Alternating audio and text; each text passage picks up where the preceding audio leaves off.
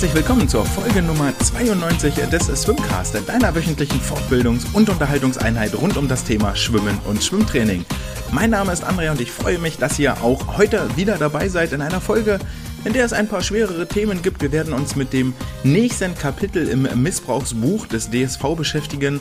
Wir werden einige bekannte Gesichter in den neuen und alten Vereinsfarben wiedersehen.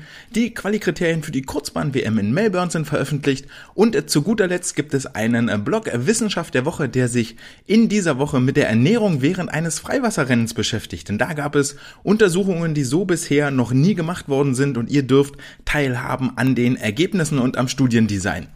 Aber bevor wir mit diesem kleinen, aber feinen Schwimmhörspiel wirklich richtig durchstarten, nochmal die Frage an euch und die Aufforderung an euch. Wenn ihr Fragen habt, wenn ihr Themenwünsche habt, wenn ihr äh, generell Feedback, Kritik habt, dann lasst es mich gerne wissen und lasst mich daran teilhaben, die Sendung für euch auch weiterzuentwickeln. Das könnt ihr entweder über Nachrichten tun, Social Media Kanäle, Twitter, Instagram stehen euch jederzeit offen, genauso wie mein E-Mail-Postfach andre at swimcast.de. Und mit diesen Worten beenden wir die Einleitung und beginnen mit den News der vergangenen Woche. Wie bereits angekündigt, wir starten mit einem schweren Thema, das an dem vergangenen Donnerstag seinen Anfang oder am vergangenen Freitag seinen Anfang genommen hat und in den letzten sieben Werktagen, Arbeitstagen, Wochentagen noch einmal richtig an Fahrt aufgenommen hat, nämlich die Dokumentation Missbraucht von der ARD Sportschau unter der Federführung von Hajo Seppelt hat für hohe Wellen gesorgt und hat für reichlich mediales Echo und Feedback gesorgt und bevor wir uns hier thematisch mal einen Überblick verschaffen, was da so passiert ist, sei der Disclaimer vorweggestellt, wenn ihr selber von Missbrauch betroffen seid, egal welcher Art, sei es äh, gewalttätiger Missbrauch, sei es sexueller Missbrauch, oder ob ihr Zweifel habt, ob das, was da gerade mit euch, in welchem Umfeld auch immer, in welchem Kontext auch immer, mit euch passiert oder mit euren Mannschaftskameraden, Klassenkameraden passiert, wenn ihr dort Zweifel habt, ob das eigentlich noch okay ist, ob das irgendwie gut ist, wenn euch Geschichten zu Ohren kommen oder so, dann gibt es äh, zahlreiche Hilfsangebote zuallererst, wenn es sich um Fälle bei euch im Schwimmen handelt, die vielleicht so in die Regie des DSV fallen, dann ist die äh, Präventionsbeauftragte Franka Weber für euch erreichbar unter der E-Mail weber.dsv.de. Ansonsten haben auch die einzelnen Landesschwimmverbände Ansprechpartner für bzw. gegen sexuellen Missbrauch Hilfestellen, wo ihr euch hinwenden könnt, findet ihr mit Sicherheit auf den äh, Homepages von eurem Landesschwimmverband, ansonsten auch auf der Homepage vom DSV. Die ganze Seite und alles ist nochmal verlinkt unten in den Show Notes. Ähm, dort draufklicken, dann bekommt ihr zur Kontaktseite.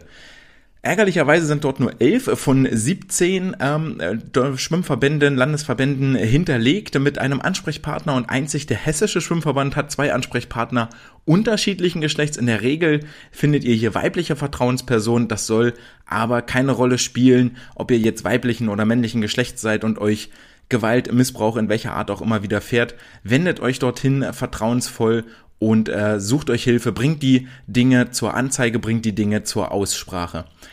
Wenn ihr sagt dem DSV, hm, so richtig äh, traue ich dem nicht und eigentlich pff, hängt hier vielleicht auch eine Kaderposition für mich mit dran und das ist ja ein schwieriges ähm, Feld hier meinen eigenen Trainer, der mich vielleicht groß gemacht hat, an die Wand zu pinnen und festzunageln, dann ähm, habt ihr eine fachfremde Person, eine fachfremde Anlaufmöglichkeit, die außerhalb des DSV liegt. Da gibt es eine Anlaufstelle gegen Gewalt, die allerdings nur für Bundeskaderathleten zuständig ist. Die erreicht ihr per E-Mail an kontakt at anlauf-gegen-gewalt.de oder auch per Telefon an die 0800 90 90 444. Und dann gibt es noch eine dritte Hilfestelle und zwar ähm, richtet die sich ganz explizit an Jungs und äh, Männer und zwar Hilfe für Jungs.de, für dabei mit UE geschrieben, also Hilfe F-U-E-R Jungs.de. Dort finden explizit männliche Betroffene von äh, sexueller Gewalt oder körperlicher oder psychischer Gewalt Hilfe. Und da sind wir auch bei einem ganz, ganz großen äh, Thema, denn eine Aufarbeitung, die verbandsintern stattfindet und ihr merkt, woran es hier schon äh, scheitert, wenn ihr überlegt, okay, ich bin jetzt hier deutscher Meister geworden, habe vielleicht Ambitionen, irgendwie international zu werden und ähm, aber mein Trainer ist irgendwie äh, uncool, was er hier macht mit Erniedrigungen oder zum Teil gibt es auch äh, Schläge nicht nur auf den Hinterkopf, sondern vielleicht auch in den Magen oder auf den Hintern, ähm, wo man dann auch nicht so genau weiß, ist das jetzt Antatschen oder ist das Gewalt so oder so, fühlt sich komisch an und sollte nicht so sein. Ähm, den jetzt hier an die Wand zu nageln und zu sagen, aber der macht blödes Zeug und dann ist er ähm, im Zweifel weg und wie stehe ich denn dann da, mit wem mache ich denn dann meine Erfolge, ist ein sehr, sehr schwieriges Feld. Deswegen ist diese Aufarbeitung, die dann immer so verbandsintern stattfindet, sehr, sehr schwierig und unterstreicht an dieser Stelle, was hier in den letzten sieben Tagen passiert ist, nochmal ganz, ganz extrem, warum wir in Deutschland ein Zentrum für Safe Sport brauchen, also eine unabhängige, verbandsunabhängige Anlaufstelle, die vom, vor allen Dingen vom Verein Athleten Deutschland e.V. vorangetrieben wird, die wahnsinnig viel Arbeit machen und auch ähm, sehr, sehr, sehr hinterher sind, hier ein Zentrum für Safe Sport einzurichten. Und auch die Bundesregierung hat ja in der Richtung angekündigt, tätig werden zu wollen und das mit allen Mitteln unterstützen zu wollen. Damit hoffentlich solche Fälle, wie sie jetzt von der Sportschau aufgedeckt wurden, äh, namentlich Jan Hempel, der von seinem Trainer über viele, viele Jahre missbraucht worden ist, damit die nicht wieder vorkommen können und damit Hilfegesuche von Opfern auch wirklich gehört werden. Ich habe das in der vergangenen ähm, Folge vielleicht schon mal kurz angesprochen. Auch wenn es unangenehm ist, über so etwas zu reden, wenn es unangenehm ist, zuzugeben, ey, ich bin ja in einer Situation, da bin ich super schwach, total verletzlich, ich kann mich nicht wehren, ich bin ratlos, ich bin hilflos. Ähm, Schweigen schützt auf jeden Fall die Falschen, nämlich den Täter und auf gar keinen Fall das Opfer. Also wenn ihr ähm, irgendetwas in die Richtung beobachtet oder selber betroffen seid, macht den Mund auf, wendet euch an Vertrauenspersonen und seien es die Eltern, seien es Freunde, seien es die Eltern von Freunden, ähm, redet darüber, richtet euren Kompass aus, lasst euch im Zweifel bestätigen, ja, musstet ihr keine Sorgen machen, lieber einmal zu viel gefragt, besorgt ähm, und Rat geholt als einmal, zweimal, dreimal zu wenig, um hier ähm, irgendwelchen Missbrauchstaten gar keinen Nährboden zu geben. Und dieser Missbrauchsskandal, der jetzt hier von der Sportschau aufgedeckt wurde, das muss man mal so richtig äh, deutlich sagen, ist ein richtig beschissenes Thema zu einem richtig beschissenen Zeitpunkt, nachdem die Schwimmer wirklich erfolgreiche Europameisterschaften und durchaus auch erfolgreiche Weltmeisterschaften absolviert haben. Wäre es halt einfach cool, wenn wir über diese Erfolge reden könnten und nicht über einen äh, vertuschten, offensichtlich vermutlich vertuschten Missbrauchsskandal aus den 90er, 2000er Jahren. Auf der anderen Seite ist das auch so ein bisschen wie äh, die Waschmaschine geht kaputt. Da ist ja auch immer, boah, kann ich gerade gar nicht brauchen, was für ein blöder Zeitpunkt oder das Auto bleibt liegen und braucht eine teure Reparatur. Es gibt für manche Nachrichten einfach gar keinen guten Zeitpunkt und so würde ich das Ganze hier auch handhaben. Wir haben jetzt hier ein Thema auf dem Tisch, mit dem wir uns alle mal ordentlich auseinandersetzen ähm, müssen. Also für alle, die die Dokumentation nicht gesehen haben, ich möchte jetzt hier auch nicht zu explizit oder zu detailliert werden. Ihr könnt sie euch selber angucken und da fallen schon einige harte Sachen, nicht nur von Jan Hempel, sondern auch von anderen äh, Sportlern und Schwimmern. Unter anderem wird da auch der Fall ähm, Stefan Lurz nochmal aufgegriffen, der in Würzburg äh, dort war. Und ähm, das alles äh, rückt den DSV eigentlich in Licht, wo es dann so ein bisschen den Anschein hat, als äh, würden solche missbräuchlichen Taten und würden die Täter dieser missbräuchlichen Taten gar nicht wirklich belangt und gar nicht, ähm, hätten eigentlich gar keine Konsequenzen zu fürchten, sondern würden sogar Verbandssystem äh, irgendwie gedeckt. Und das ist eigentlich so im Großen und Ganzen das Hauptproblem. Ne? Wenn Täter dort über Jahre, Jahrzehnte, über Sportlergenerationen hinweg möglicherweise sogar unbehelligt ihr Werk tun können, dann äh, darf man sich das ja auch nicht so vorstellen, dass es jetzt auf einmal so ist, oh, von heute auf morgen fasse ich die Frau, fasse ich das Mädchen, fasse ich den Teenager oder die Teenagerin irgendwo an und dann ist das schon alles gut, sondern es ist immer ein, ein Konstrukt, was dahinter steht, eine, ähm, eine, eine Zwangssituation, häufig auch ein Manipulieren, ein Ausspielen von part verschiedenen Parteien gegeneinander ähm, so dass sich das Ganze Schritt für Schritt so ein bisschen entwickelt. Und das Ganze kann in der Regel nie passieren, ohne dass es äh, Mitwisser gibt oder dass das Ganze irgendwo mal vielleicht auffällig wird. Und da kann es eigentlich nur heißen, handeln, handeln, handeln. Und auch davon gibt es sehr viele Beispiele in dieser Dokumentation von Personen, von Anschuldigungen, wo zu wenig gehandelt worden ist. Und da man, da kriegt man auch so ein bisschen den Eindruck und hat so ein bisschen die Idee, dass frühere Fälle irgendwie immer auf einzelne Vereine oder Stützpunkte beschränkt werden äh, konnten. Das ist zum einen schon mal der vielfach angesprochene Stützpunkt in Würzburg ähm, mit dem inzwischen verurteilten Stefan Lurz, der eigentlich nicht mehr dort arbeiten dürfte, aber dann wohl doch nochmal dort gearbeitet hat. Und äh, dazu kommen wir gleich nochmal. Aber auch woanders bei den Wasserspringern gab es durchaus schon ähm, Fälle, die dann dort in der Doku äh, und äh, später in einem Nachfolgebeitrag zur Sprache kommen, wo der ähm, Stützpunkt in Aachen sich gemeldet hat und gesagt hat, ey, hier, wir hatten da Veranstaltungen, da sind echt keine guten Sachen passiert und das sollte mal dringend untersucht werden und da sollten die Verantwortlichen zur Rechenschaft gezogen werden, was auch so einfach versandet wurde und dann äh, damit endete, dass dem äh, Aachener Stützpunkt wohl 2013 der Entzug des äh, Wassersprungstützpunktes des Titel der Entzug des Titels Wassersprung-Bundesstützpunkt quasi entzogen worden ist und das Ganze galt hier dann als in Anführungsstrichen Strafe dafür, dass man sich für die Opfer solcher Missbrauchsfälle eingesetzt hat.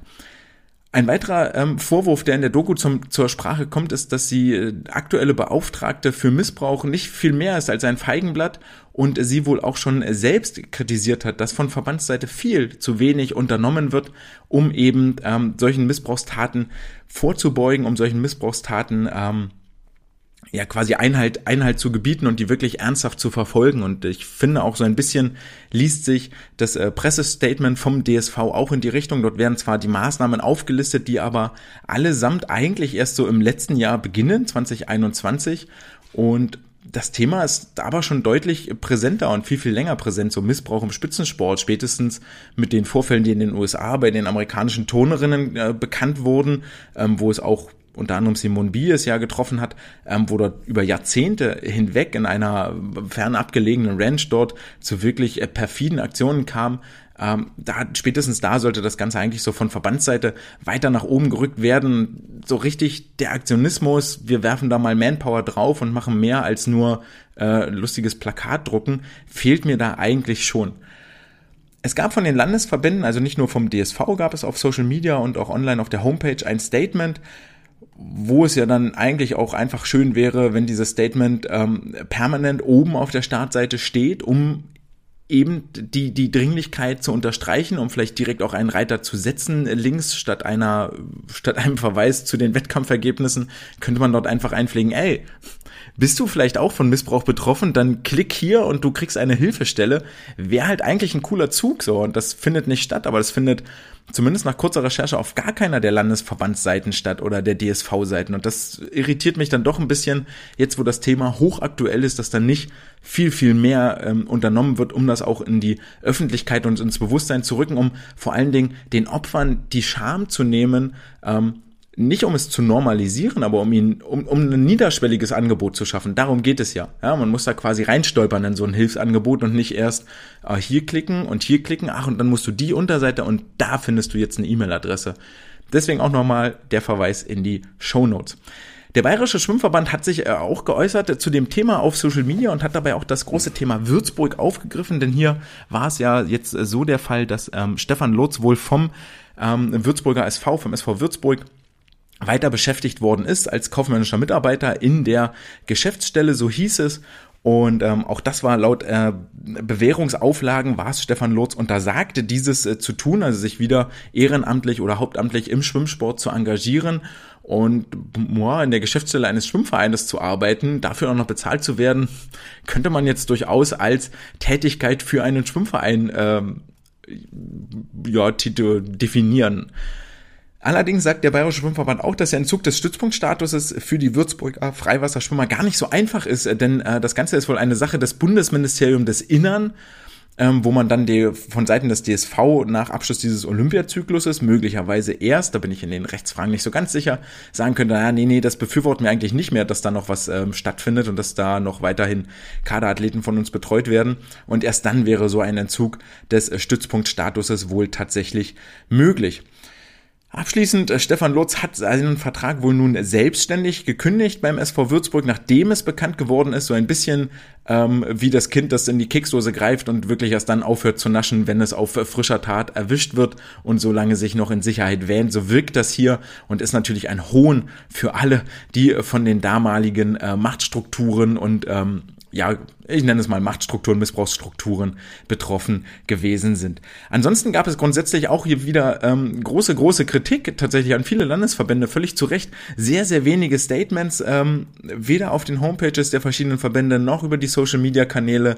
Ähm, was ich gefunden habe, war Hessen, Bayern und Niedersachsen, die sich dazu geäußert haben, die gesagt haben, ey, wir verurteilen diese Gewalt hier, ihr könnt euch da und dahin wenden, da ist unsere Anlaufstelle wir ergreifen Maßnahmen, ähm, ne, ich nenne es jetzt mal ganz stumpf, so ein bisschen Presse, bla bla, das aber an der Stelle wahnsinnig wichtig ist und ein Zeichen setzt und zumindest erstmal ein, ein Ansatz auch ist, dass dieses Thema angekommen ist und wahrgenommen wird. Und es ist mir wirklich, wirklich völlig schleierhaft, warum das nicht noch offensiver jetzt gerade, warum der Spielball, der einem dort von den Medien zugespielt wird, nicht aufgenommen wird und damit Aktionen gemacht wird und gezeigt wird, ey, wir tun hier, wir haben das, wir haben das, wir haben das.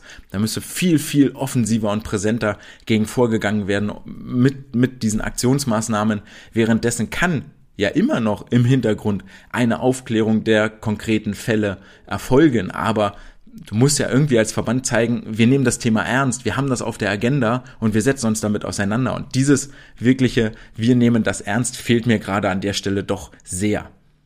Und da stellt sich natürlich dann völlig zu Recht die Frage, wenn man all diese Gemengelagen dort äh, zusammentut, und das ist natürlich auch schwierig, ja, Jan Hempel spricht über Vorwurf, äh, Missbrauchsvorwürfe 92, Olympia in Barcelona ist also inzwischen 30 Jahre her. Das darf man natürlich nicht vergessen, sein damaliger Trainer ähm, hat Suizid begangen, viel, viel später ähm, ist dann auch von seinem Posten entlassen worden, vermeintlich, weil er ähm, Stasi-Mitarbeiter gewesen ist. Und ähm, da ist auch nicht so ganz klar inzwischen, ob dieser Kündigungsgrund damals nicht einfach nur vorgeschoben war, um das Thema Missbrauch hier möglichst geräuschlos beiseite zu räumen und dann zu sagen, ey, nicht wir kündigen dich nicht oder du möchtest bitte gehen, nicht weil du hier Sportler über Jahrzehnte auch vor ihrem Höhepunkt direkt äh, missbraucht hast sexuell, sondern ähm, weil du Stasi-Mitarbeiter warst und damit haben wir das Thema jetzt beiseite getan. Schlimmer ist natürlich viel eher, und das wird in dieser Dokumentation deutlich, dass immer noch Leute in Amt und Würden sind, die damals auch hätten eingreifen und reagieren können, Schrägstrich sollen, Schrägstrich reagieren müssen sogar. Und das macht es äh, wahnsinnig äh, komplex. Lutz Buschko ist da der Name, der fällt, der aktuell auch von seinen Aufgaben freigestellt ist. Ähm, und Jan Hempel formuliert es so schön, was mir angetan wurde, sagt er, kann man nicht mehr rückgängig machen, aber in Zukunft soll es besser werden. Und ähm, ich, genau darum sollte es jetzt hier gehen. Die Vorfälle von vor 30 Jahren werden sich nur noch wahnsinnig schwierig wirklich aufklären lassen bis ins Detail. Ähm, Jan Hempel macht hier Vorwürfe, die natürlich geprüft werden sollen. Ähm, er hat auch eine Kooperation mit dem DSV abgelehnt, weil er Abstand gewinnen möchte, was für mich auch ein bisschen dafür spricht, so richtig groß kann das Vertrauen in die Aufklärungsarbeit des DSV seitens Jan Hempel nicht sein an der Stelle. Und für diese Handlungsmotivation wird er wohl den ein oder anderen Grund durchaus haben. Worin der DSV auch aufpassen muss in den kommenden Wochen und Monaten ist, dass er nicht zu einer zweiten katholischen Kirche wird, die äh, ihre eigenen Missbrauchsfälle selber aufklärt. Das äh, mehr schlecht als recht und ähm, so interne Aufklärung, wie gut das funktioniert, haben wir in den letzten Jahren ähm, zur Genüge gesehen, nämlich tatsächlich eher so gar nicht aufgrund äh, verschiedener Seilschaften oder Abhängigkeiten oder Freundschaften und Gefälligkeiten ist es nicht so einfach gegen seine eigenen Mitstreiter, mit denen man in vielen Projekten gut zusammengearbeitet hat und der jetzt auf einmal ähm, ein ganz schlimmer Finger sein soll, wirklich vorzugehen, unvoreingenommen. Und deswegen wird unter anderem auch international gefordert, ähm, hier hat sich Nikki Dryden aus Kanada hervorgetan, einen unabhängigen Ermittler einzusetzen, auch gerne von Seiten der FIFA, der sich hier ein Bild verschafft und dann einen äh, Bericht verfasst, wie viel im DSV jetzt äh, aufgrund der Missbrauchsvorwürfe getan wird und was an den Vorwürfen von vor 30 Jahren oder vielleicht sogar von vor weniger Jahren in Würzburg denn so dran ist. Der DSV bestätigt auch so zwischen den Zeilen eher etwas klein in seiner Pressemitteilung, dass die Zahl der Opfer stetig steigt. Ähm, ich zitiere hier, täglich melden sich Opfer von Gewalt beim DSV. Unter anderem angestoßen durch diesen Sportschaubeitrag und auch einige ähm, sehr, sehr prominente Sportlerinnen und Sportler auf ihren Social Media Kanälen, da unter anderem Jakob Heidmann dabei gewesen, äh, Julia Mozinski dabei gewesen, ähm, haben diesen Beitrag auch geteilt und äh, völlig zu Recht angemerkt, ey, wir brauchen hier Aufklärung, wir brauchen Klarheit, das kann so nicht weitergehen und auch eine ähm, Margarete Hummel, glaube ich, oh, da müsste ich jetzt lügen, hat ja auch schon mal ganz, ganz schwere Vorwürfe erhoben, ähm, dass es im Schwimmsport viele schwarze Schafe gibt, die sich äh, daran ergötzen, dass dort äh, Jugendliche, Teenager, Kinder in äh, wenig Kleidung durch die Schwimmhalle laufen und da äh, unangemessene Fotos oder Videoaufnahmen machen oder sich sonst wie un unflätig und äh, fehlerhaft verhalten. Und äh, da müssen wir diesen Sachen wirklich ganz, ganz dringend einen Riegel vorschieben. Die Konsequenzen, die daraus jetzt folgen werden, lassen sich im Moment eigentlich bloß spekulieren. So ähm, intern wird es wohl relativ wenig geben. Es wird wohl das ein oder andere Bauernopfer geben, aber am Ende des Tages steht eigentlich zu befürchten, aufgrund der gerade schon angesprochenen Verflechtungen und Abhängigkeiten, Gefälligkeiten, Seilschaften, Freundschaften, dass wirklich nur das absolut Nötigste getan wird, um hier ähm, sich reinzuwaschen, Greenwashing zu betreiben, um nach außen zu sagen, ey, wir haben doch hier Leute entlassen, aber dieses grundsätzliche strukturelle Problem ähm, dort gar nicht angegangen wird. Der einzige Hebel, der hier in letzter Zeit wohl äh, mal für Aufhorchen gesorgt hat und wirklich Bewegung reinbringen könnte, ist tatsächlich mal wieder das liebe äh, alte Geld. Denn ähm, Politiker sagten dann auch in Reaktion auf diese Dokumentation, hab die Namen vergessen, spielt auch gar keine Rolle, ähm, dass es äh, mit dem Entzug von Fördergeldern gedroht wird hier an dieser Stelle, dass dem DSV, der solche einfachen moralischen Maßstäbe nicht durchsetzt, nicht umsetzt, sich dort nicht entschieden genug positioniert, nicht entschieden genug Aktionismus zeigt, der wirklich wirksam ist, dass man diesen äh, Verbänden dann eben, DSV ist dort nicht explizit angesprochen worden, aber dass man diesen Verbänden eben Fördergelder ähm, entzieht. Und ich finde es ein bisschen ärgerlich und äh, um nicht zu sagen skandalös oder schockierend, dass der moralische Kompass inzwischen tatsächlich so weit verrutscht ist, dass einzig und alleine Geld ein Hebel ist, ähm, um hier Verbände zum Handeln zu bewegen und ähm, die Moral im Spitzensport da an der Stelle schon wieder etwas abhanden gekommen ist und man sie leider, leider vergebens sucht. Es stehen also wirklich ungemütliche Zeiten an für den deutschen Schwimmverband und das wird uns noch äh, mit Sicherheit einige Monate, wenn nicht sogar Jahre beschäftigen, was denn hier jetzt nun wirklich äh, final die Konsequenzen und die Maßnahmen sind, die zum, die zur Einschränkung führen. Vielleicht zum Abschluss des ganzen Blockes hier vorne weg, bevor wir dann zu den etwas fröhlicheren Geschichten kommen, ähm, ein Statement meinerseits, denn mir persönlich ist halt einfach völlig, völlig unklar, was einen zu solchen Handlungen an Minderjährigen motiviert ähm, oder auch bringt. Und äh, das ist ein, das leuchtet mir nicht ein, so ich verstehe es halt wirklich nicht. Denn das, was hier passiert, ganz stumpf ist, das Ausnutzen eines Machtverhältnisses, ähm, vielleicht sogar möglicherweise einer sexuellen Anziehung. Dafür gibt es ja genetische Dispositionen und man kann nicht dafür, wenn du, wenn du halt Kinderkörper attraktiv findest, ist halt echt scheiße. So, ähm, aber sei es drum, egal was es ist, das Kind oder der Jugendliche befindet sich hier wirklich in einer ausweglosen Situation und das ist dieses Ausnutzen des Machtverhältnisses, was man sich ganz, ganz dringend immer vor Augen führen muss zu, kommen gleich noch zu einem zweiten Punkt, der auch wichtig ist. Ähm, und, und da haben wir doch als Erwachsene, als Erziehungsberechtigte, als Vertrauensperson einen, einen absoluten Vorbildcharakter und müssen uns unserer Verantwortung doch hier bewusst sein. So, in welcher, welcher Zwangslage sich die Sportlerinnen, Sportler oder Schülerinnen, Schüler, wer auch immer sich hier befindet. Die haben ja im Prinzip nur zwei Optionen. A, sie lassen den Kontakt zu mit der psychischen Schädigung, hilflos zu sein, nichts wert zu sein, mit all diesen Erniedrigungen, die man sich dann selber einredet, weil dies ja nicht, nicht schön finden, ja. Äh, dafür können sie aber ihre Sportkarriere fortsetzen oder B, sie verweigern sich dem Ganzen, ähm, kacken den Trainer an, ähm, melden ihn möglicherweise auch irgendwo, die Trainerkarriere ist dann vorbei, aber die Sportkarriere des äh, Sportlers, der Sportlerin ist dann eben auch vorbei. So, und damit setzen sie eigentlich ihren Sport, ihre Freizeit, ihre Freunde, ihren Lebensinhalt voll aufs Spiel etwas, worauf sie sich die letzten Jahre voll fokussiert haben, was sie erfüllt hat. Und dort entsteht dann ein riesiges Loch, weil es auf einmal nicht mehr da ist. Und das ist eine ganz, ganz klassische Lose-Lose-Situation. So, das Kind, der Jugendliche, der Schutzbefohlene kann an dieser Stelle einzig und allein verlieren. Er, er, er kann nicht als Sieger aus diesem Spiel rausgehen. Und ähm, wirklich absolute, absolute Katastrophe. Ähm, es gibt einfach Dinge, die tut man nicht. So, selbst wenn du das noch so gerne möchtest, möglicherweise, du gehst nicht auf andere zu und verprügelst sie einfach. Das macht man einfach nicht. Genauso führt man keine sexuellen Handlungen oder psychische Gewalt oder körperliche Gewalt an Minderjährigen aus. Das tut man einfach nicht.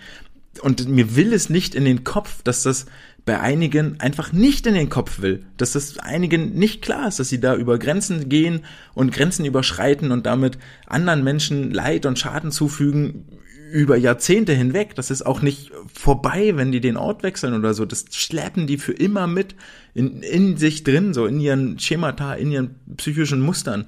Und ähm, das ist, das verstehe ich nicht. Also mir fehlen da echt die Worte. Und zum Abschluss vielleicht noch mal zu einem Punkt. ähm, zu der Sache sexuelle Anziehung von Kindern, Pädophilie steht da ja im Raum. Ähm, kann keiner was für. So, was willst du machen, wenn du da halt drauf stehst? An, ja, äh, aber es, du, du kannst dir helfen lassen. So, du kannst dafür sorgen, dass du kein Täter wirst. Du kannst dafür sorgen, damit umzugehen. Du kannst damit dafür sorgen, dass du verantwortlich bist, ja. Und ähm, auch dafür gibt es Hilfe unter www.kein-täter-werden.de. Das ist eigentlich nochmal neben den Hilfsangeboten für Opfer, die es zahlreich gibt, entweder Ansprechpartner, Vertrauenspersonen, ähm, habe ich am Anfang alles genannt, ja, die Anlaufstelle, äh, Anlauf gegen Gewalt beim DSV, bei den Sportverbänden, Hilfe für Jungs.de, gibt es auch eine Hilfeseite für potenzielle Täter, die merken, ey, ich habe hier echt ein Problem. So, genauso wie es Leute gibt, die einen Waschzwang haben und damit vielleicht ein Problem haben und deswegen zum Arzt gehen, äh, gibt es auch für diese Pädophilie ein, eine Anlaufstelle. Ja, wenn du merkst, nee, nee, ist uncool, so will ich eigentlich nicht, so ich fühle mich mega unwohl damit, aber schwierig für mich, das damit umzugehen, findest du Hilfe, kein Täter werden.de. Ähm, auch dort kann man sich hinwenden, damit wir in einem gesunden, Erwachsenen-Kind-Verhältnis, Erwachsenen-Jugendlichen-Verhältnis aufwachsen, groß werden, damit jeder sich frei entfalten kann, angstfrei entfalten kann und eine ähm, möglichst gute Jugend- und Kinderzeit verleben kann. Denn das ist das, was unser Berufsbild hier irgendwie auszeichnet. Ja, dass wir Kindern, Jugendlichen eine schöne Zeit geben wollen, dass wir sie voranbringen wollen, dass sie ähm, unbeschwert aufwachsen sollen, dass sie uns als Vorbilder wahrnehmen sollen. Und diesem Anspruch müssen wir gerecht werden, jeder einzelnen Minute, Sekunde, Stunde, die wir mit Kindern und Jugendlichen zu tun haben und nichts anderes. Und jeder, der dieses Dogma, dieses Prinzip nicht respektiert und, und nicht akzeptiert, der hat einfach mit der Arbeit mit Kindern und Jugendlichen absolut nichts verloren und sollte sich ganz, ganz dringend und schleunigst was anderes suchen. Und da sollten auch Vereine und Kollegen hart durchgreifen und sagen, ey, pass auf, das wird hier nicht, äh, lass es sein. So, mach was mit Pflanzen oder mach was mit Steinen, aber so Menschen, Tiere ist eher vielleicht nicht so dein Ding. Und damit klappen wir dieses Kapitel für heute erst einmal zu und kommen zu anderen Punkten, nämlich zu den Qualifikationskriterien für die Kurzbahn-WM in Melbourne 2018. Denn der DSV hat seine Qualikriterien veröffentlicht und die äh, sind äh, echt mal eigentlich ganz schön und ganz human. Die Rahmendaten. Vom 13. bis 18.12. geht es ab nach Down Under, solide 20 Stunden Reisezeit bis nach Melbourne.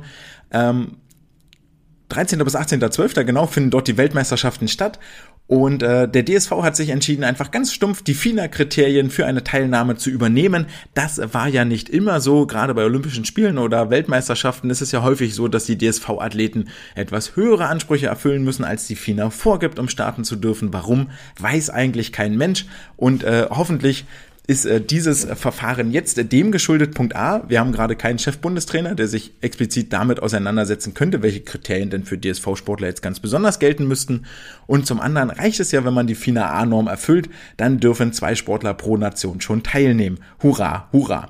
Heißt also im Großen und Ganzen, ohne das jetzt verglichen zu haben, müssten das etwas langsamere Zeiten sein als noch zur letzten Kurzbahn-WM in Abu Dhabi 2021. Weitere Qualikriterien sind, dass die WM-Starter, die in Budapest mit dabei waren, vorrangig nominiert werden können. Die erhalten also, wenn sich zum Beispiel mehr als äh, drei Sportler über die 400 Meter Freistil qualifizieren, erhalten die WM-Starter einen kleinen Bonus und können vorrangig nominiert werden, unabhängig von den expliziten Qualizeiten im Qualizeitraum. Und äh, die Periode hat begonnen, die Qualiperiode, ich glaube im April letzten Jahres. Hm. Äh, spielt auch nicht die ganz große Rolle, weil äh, da werden jetzt noch einige Zeiten dazukommen, weil die Qualizeit endet beim Kurzbahn-Weltcup in Berlin, der vom 21. bis 23.10.2022 stattfindet. Das ist die letzte Quali-Chance und noch viel wichtiger, die Teilnahme am dortigen Kurzbahn-Weltcup ist auch Nominierungsvoraussetzung.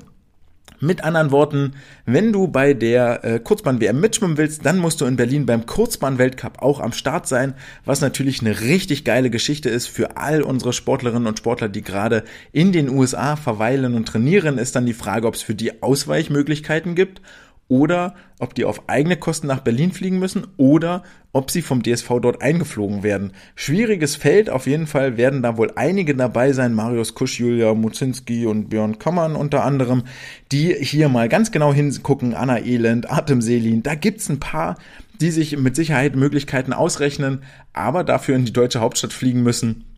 Schauen wir mal, was sich da in den nächsten vier Wochen so an Ausnahmeregelungen noch ergibt. Natürlich geht diese Qualifikation äh, für die Kurzbahn-WM nicht grundsätzlich positiv über die Bühne. Es gibt auch einen großen Negativpunkt und hier zitiere ich den Leistungssportdirektor Christian Hansmann, der da äh, sagt, das Team für die Kurzbahn-WM wird nicht allzu groß werden. Für Staffeln wollen wir nur dann melden, wenn sich mit den für die Einzelstrecken qualifizierten Aktiven Erfolgsaussichten ergeben. Für die Einstufung in der öffentlichen Förderung ist die Kurzbahn-WM für den DSV kein relevantes Kriterium. Huh. Das lassen wir einmal kurz sacken und erinnern uns zurück an eine Zeit im Sommer, die Sonne steht am Zenit, scheint über das römische Schwimmbecken. 36 DSV-Aktive sind dort im Wasser unterwegs, unter anderem deshalb, weil ganz viele Staffeln gemeldet wurden.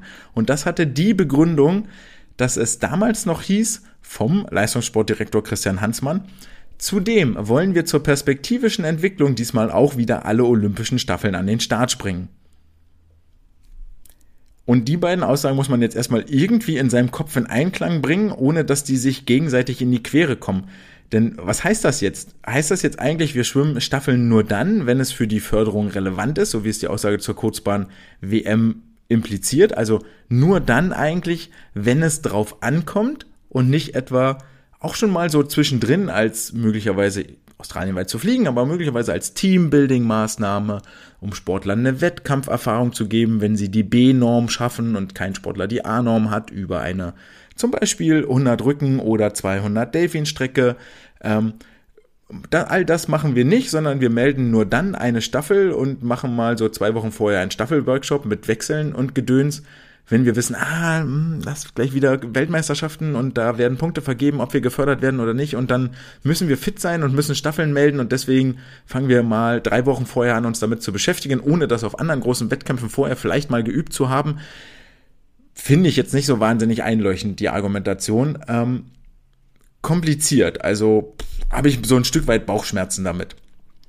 Nichtsdestotrotz, kann es ja sein, dass wir einfach so viele Aktive dort mit nach Australien nehmen, dass wir sagen, ah, Staffeln kriegen wir sowieso voll.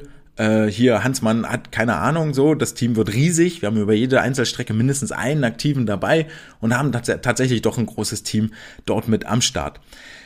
Heißt also, wir werfen einen Blick in die deutsche Bestenliste und schauen mal, wer sich Hoffnungen machen darf und nehmen dabei schon mal für den Hinterkopf mit, dass es seit fast einem Jahr keine relevanten Kurzbahnwettkämpfe mehr gab. Ja, die WM in Abu Dhabi im Dezember 21 war da, glaube ich, auch schon der letzte Wettbewerb. Und wenn wir jetzt einen Blick werfen und mal vergleichen, welche Qualizeiten die FIFA, äh, FINA denn fordert und wer diese schon unterboten hat, dann sehen wir, dass über die 50 Freistil Jessica Felsner und Nina Sandrine Jesse 16 Hundertstel bzw. 4 Zehntel zur Norm fehlen.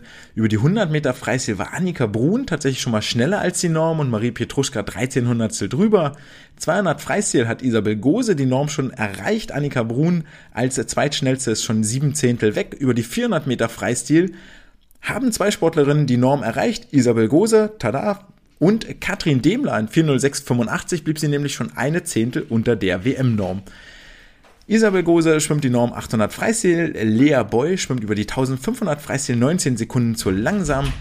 Jessie Steiger, Nele Schulze, beide noch knapp über der 50 Brustnorm. Julia Tietze schafft die 100 Brustnorm nicht. Nele Schulze schafft die 200 Brustnorm noch nicht. Über die Rückenstrecken sieht es für den DSV auch nicht viel besser aus. Einzig Sonele Öztürk 20702 bleibt unter der WM-Norm.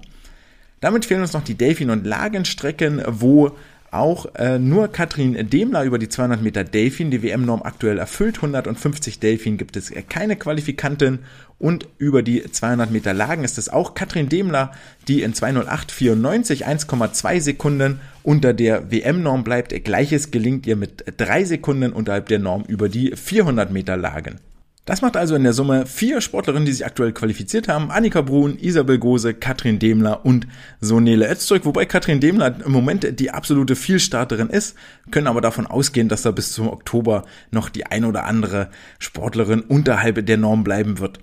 Auf der Männerseite sieht das Ganze jetzt nicht grundsätzlich wesentlich besser aus. Über die langen Kraulstrecken ist hier das Feld natürlich etwas breiter, wo über die 800 Freistil sich mit Florian Wellbrock, Sven Schwarz, Oliver Clement, Lukas Mertens gleich vier Sportler schneller als die WM-Norm bewegt haben.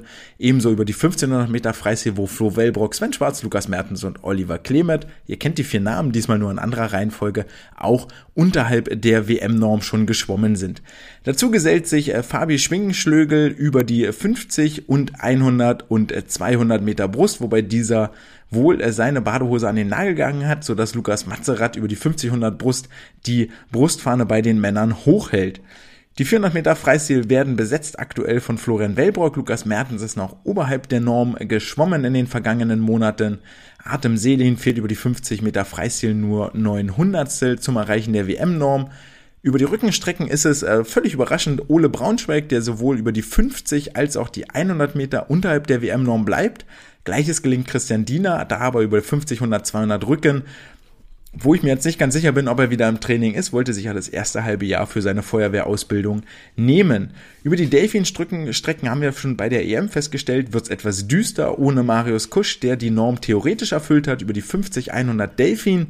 Philipp Heinz in Neapel, damals bei der ISL, die 200 Delfin-Norm geschwommen hat und Ramon Klenz mit 1,53,61 über 200 Meter Delfin exakt auf die Hundertstel genau die WM-Norm erfüllt.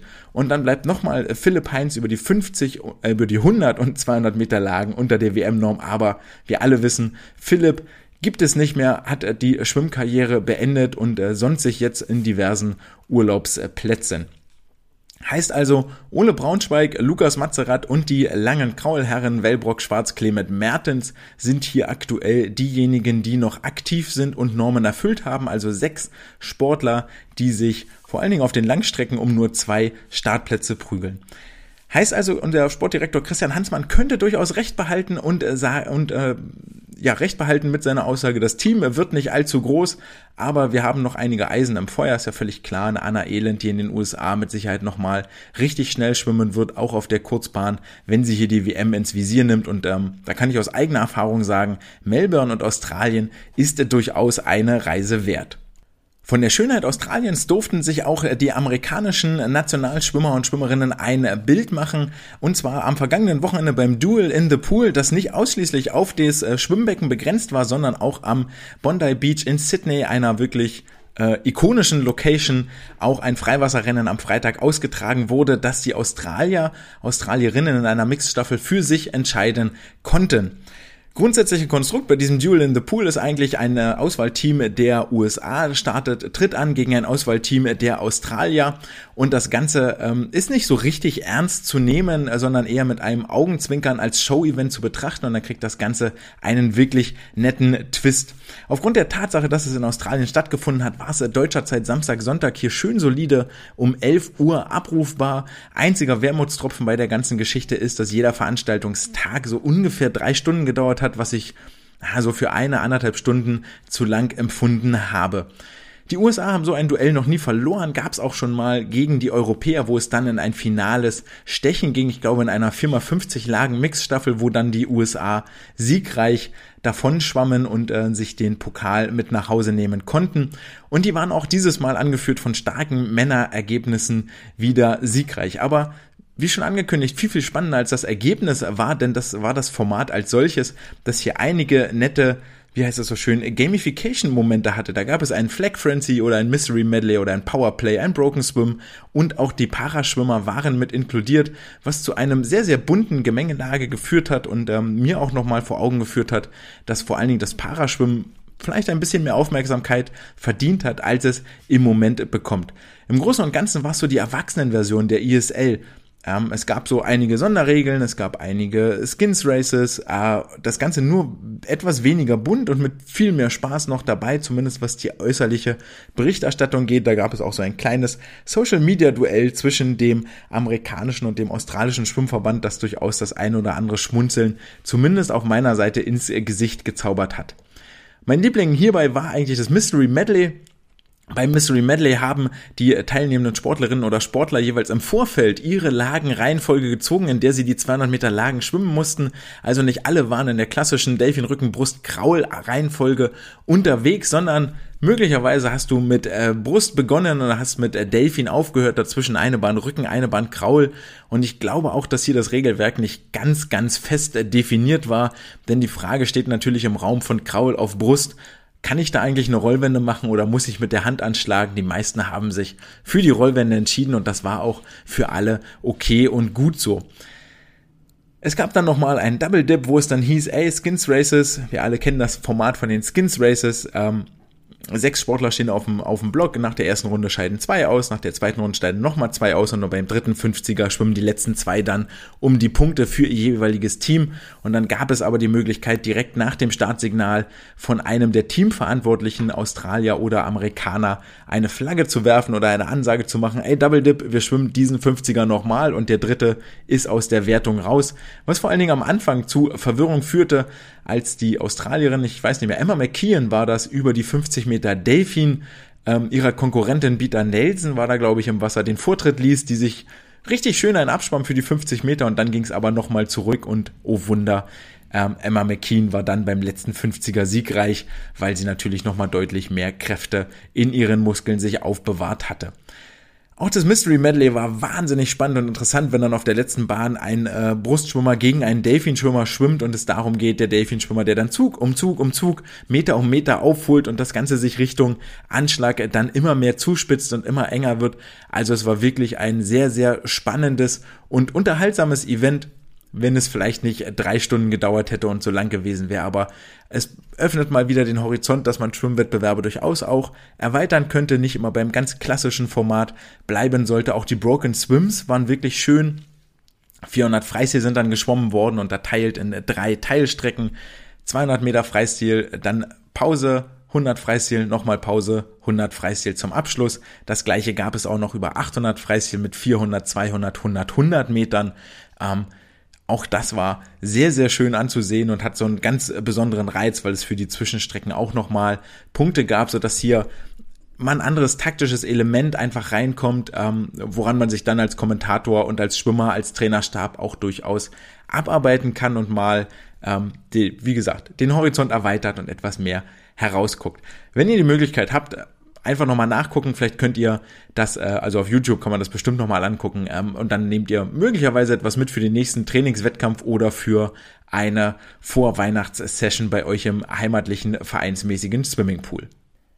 Die Location für den heimischen Swimmingpool kann sich ja auch durchaus mal ändern, sei es jetzt durch jobbedingten Umzug äh, bei uns äh, Trainerinnen und Trainern oder durch einen Schulwechsel, Uniwechsel auf Seiten der Sportler. Und da gab es in der vergangenen Woche wieder einige Wechsel, die publik äh, geworden sind. So ist es Julia Görig aus Karlsruhe, die dort ihre Trainingsheimat verletzt, äh, nicht verletzt, sondern verlässt und in die USA gewechselt ist, ab sofort dort studiert und zwar nach Texas A&M. Dann gab es äh, Angelina Köhler, die ihre schulische und äh, sportliche Heimat bisher in Hannover hatte und jetzt äh, nach dem Abitur nach Berlin gewechselt ist, dort die Trainingsgruppe von Lasse Frank äh, bereichert und sich mit Lisa Marie Finger, auch einer Delfin-Spezialistin, zukünftig im Training tagtäglich messen kann, nachdem dieser Konkurrenzdruck dort in Hannover nicht mehr so sehr gegeben war, gerade auf den Delfin-Strecken.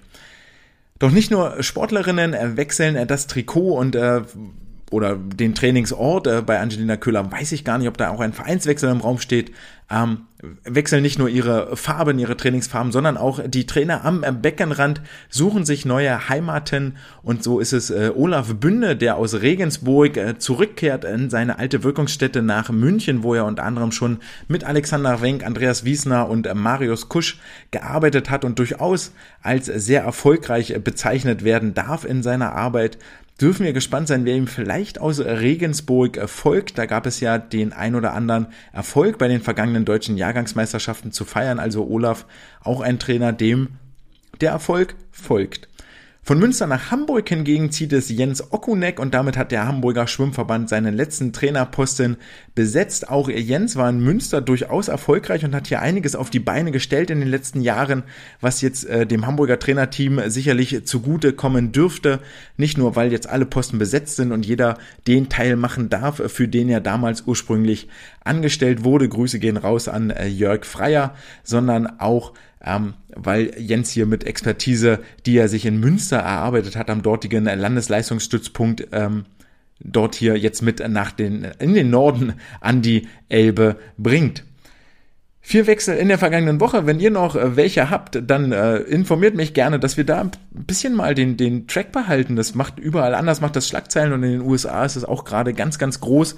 Äh, die Trainingsgruppe von Bob Bowman an der Arizona State University wächst und wächst, wird größer und größer. Auch äh, wer von den College-Leuten jetzt äh, wohin wechselt, ob nach Florida oder sonst wohin, schlägt dort immer Schlagzeilen und wenn dann eine ähm, EM vierte Angelina Köhler, eine deutsche Meisterin, so klammheimlich aus Hannover nach Berlin wechselt, dann geht das mal so ein bisschen im Grundrauschen unter und eigentlich finde ich das ehrlich gesagt sehr, sehr schade, weil häufig gibt es Gründe für den Wechsel und dann kann man auch mal beobachten, okay, was, was sind die Gründe und wie geht es am neuen Standort denn eigentlich weiter?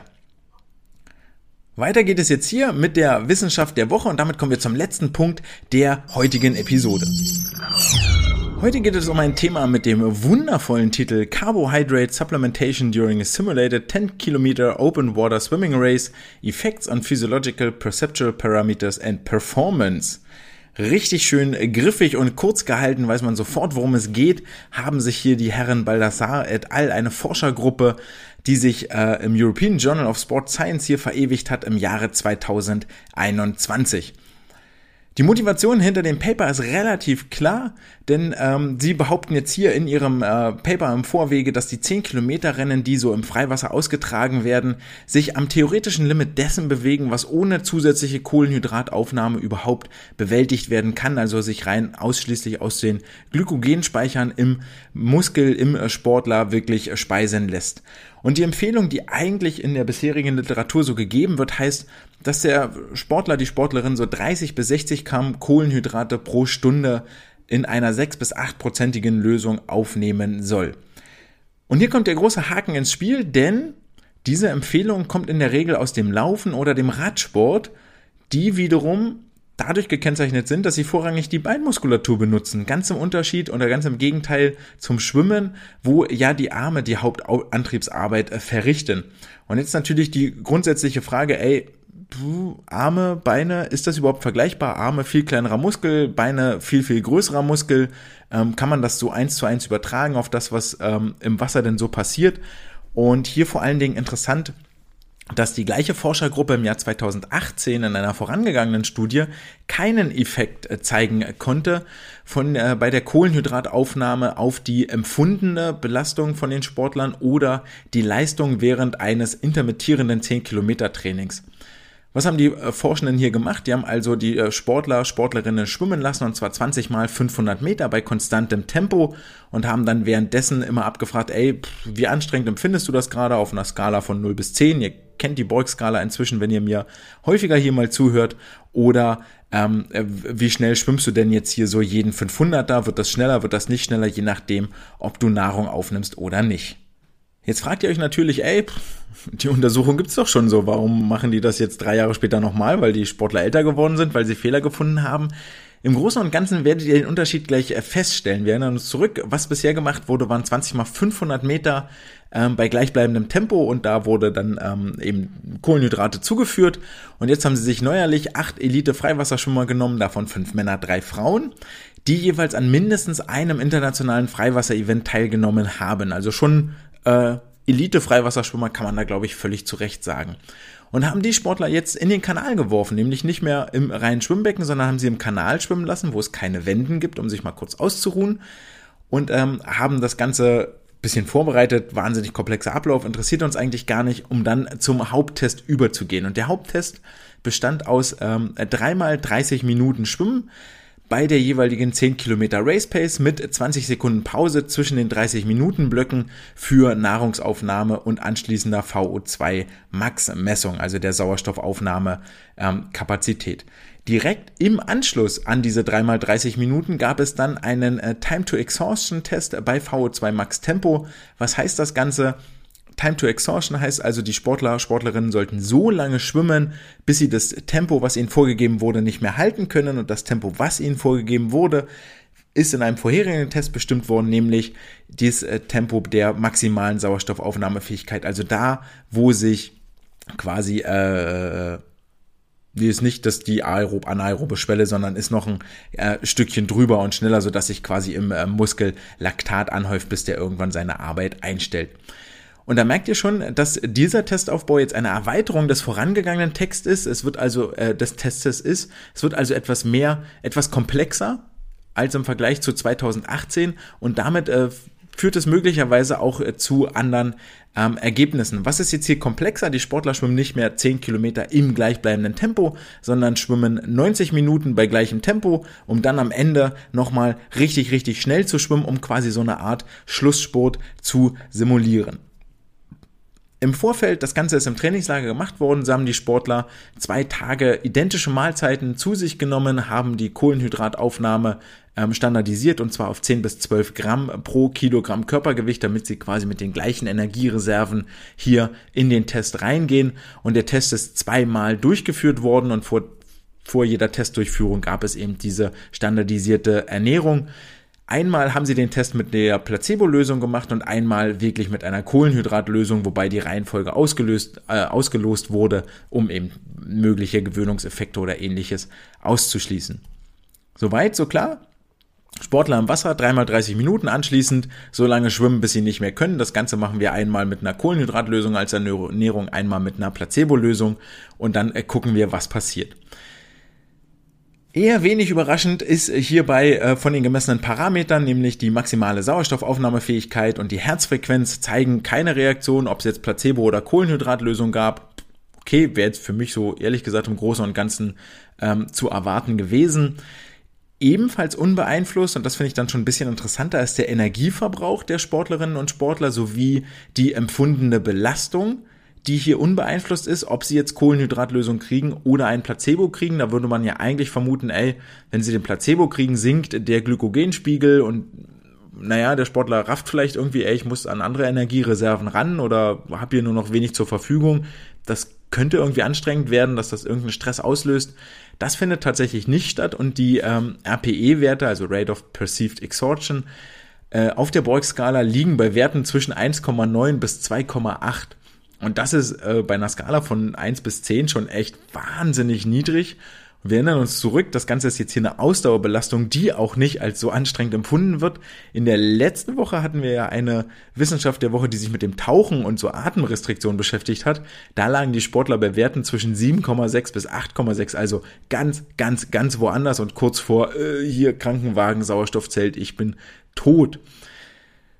So viel kleiner Funfact am Rande. Auch die Zyklusfrequenz ist ohne Unterschied. Und jetzt fragt man sich natürlich, okay, ist das jetzt eigentlich völlig egal, ob die Sportler sich während des 10 Kilometer Rennens ernähren oder nicht? Und dann kann ich es doch weglassen und muss mich gar nicht verpflegen und bin deswegen in einem besseren Rhythmus, muss kleine Pause machen, verliere weniger Zeit und gewinne deswegen das Rennen ist nämlich genau hier an der Stelle ein Stück zu kurz gedacht. Und jetzt kommen wir zu dem Punkt, weshalb sie das Experiment nochmal wiederholt haben in einer anderen Form.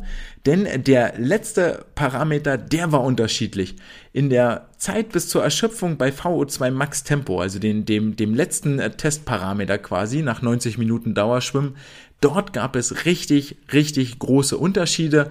Und zwar sind die Sportlerinnen und Sportler, die mit Kohlenhydratlösung verpflegt wurden, wesentlich länger geschwommen als die, die eine Placebo-Lösung zugeführt bekommen haben. Und zwar 169 Sekunden haben die Sportler, Sportlerinnen durchgehalten bei VO2 Max Tempo, wenn sie verpflegt wurden, Kohlenhydrate bekamen und nur 102 Sekunden, also eine ganze Minute weniger, wenn sie eine Placebo-Lösung bekommen haben. Und daraus schlussfolgern die Forschenden jetzt, dass ähm, Freiwasserschwimmer generell dazu tendieren, eine Strategie des Negativ-Splittings zu schwimmen. Also den Anfang erstmal ruhig und entspannt, fünf Kilometer, easy peasy, irgendwo im Pulk verstecken, Position 20 bis 40, alles fein, alles gut. Ganz im Gegensatz zu Marathonläufern oder Fahrradfahrern, die ja wirklich eher so von Anfang an Druck machen und versuchen vorne zu sein, und daraus folgt, dass es vor allen Dingen wichtig ist, am Ende des Rennens noch Reserven zu haben. Und darauf zielt dieser Test jetzt hin und darauf zielt auch diese Erkenntnis hin. Ja, ich kann mich also 90 Minuten im Pulk verstecken, habe dann aber am Ende, wenn es drauf ankommt, wenn die hohen Geschwindigkeiten abgefordert werden, dann habe ich die größten Energiereserven und kann hier am längsten durchhalten und habe noch die meiste Energie. Und ähm, damit gewinne ich dann vielleicht auch dieses Freiwasserrennen, die Europameisterschaft, die Weltmeisterschaft. Heißt also, Ernährung während eines 10-Kilometer-Renns durchaus vorteilhaft, aber erst wenn es so in die letzte, was auch immer das ist, zweieinhalb, 1,25 Kilometer Runde geht. Zusätzlich schränken sie ein, dass nur fünf der acht Schwimmer, also etwas mehr als die Hälfte, 62 Prozent, von der Kohlenhydratzugabe profitiert haben. Das heißt, ganz, ganz wichtig ist auch, sich im Vorfeld des äh, Wettbewerbs Gedanken zu machen, wie ernähre ich mich denn am besten hier Erfahrungswerte zu sammeln und wirklich die bestmögliche ähm, Kalorienzufuhr zu treffen, denn die ist für jeden, klar, je nach Muskelmasse, je nach Körpermasse und so weiter und so fort, Schwimmtechnik, Effizienz unterschiedlich. Deswegen ist ein individuelles Einstellen der Kohlenhydratzugabe unabdingbar. Und das sind die Erkenntnisse aus der Wissenschaft der Woche. Verpflegung 10 Kilometer, super Plan, unbedingt machen, unbedingt mitnehmen. Damit sind wir auch am Ende. Könnt ihr auch nochmal euch gleich einen äh, Schokoriegel nehmen, wenn ihr hier zu Ende gehört habt. Am kommenden Wochenende, und zwar, ich glaube, seit gestern, ehrlich gesagt, schon laufen die Kurzbahnmeisterschaften in Australien noch mit amerikanischen Gästen, die vom Duel in the Pool einfach drüben geblieben sind auf dem kleinen Eiland und sich jetzt hier noch einen Wettbewerb mitgeben, wenn ihr die Möglichkeiten habt. Ähm, vielleicht gibt's das irgendwo online, das weiß ich jetzt gerade nicht. Ansonsten werden wir dann nächste Woche mit Sicherheit über die ein oder andere schnelle Zeit reden. Wir haben in dieser Folge über das ganz, ganz schwere Thema Missbrauch gesprochen und ich hoffe, ich konnte euch da einen kleinen Einblick geben, wie komplex und verworren die ganze Geschichte ist und möchte nochmal unbedingt darauf hinweisen, dass ihr in den Show Notes ähm, Kontaktadressen findet, wenn ihr Hilfe benötigt, wenn ihr euch unsicher seid, ob das alles hier, was da gerade, was ihr entweder mit euch selber gemacht wird oder was ihr beobachtet, ob das alles so richtig ist. Dort findet ihr Hilfe für Betroffene. Dann haben wir die Wechselbörse geupdatet, äh, einige Sportler- und Trainerwechsel beobachtet und verfolgt und das Thema Ernährung in den Vordergrund gerückt. In diesem Sinne wünsche ich euch einen, äh, ein schönes Wochenende, weiterhin viel Spaß beim Schwimmen, beim Sport und freue mich, wenn wir uns in der nächsten Woche wieder hören, dann zur Folge Nummer 93. Das war's für heute. Ciao!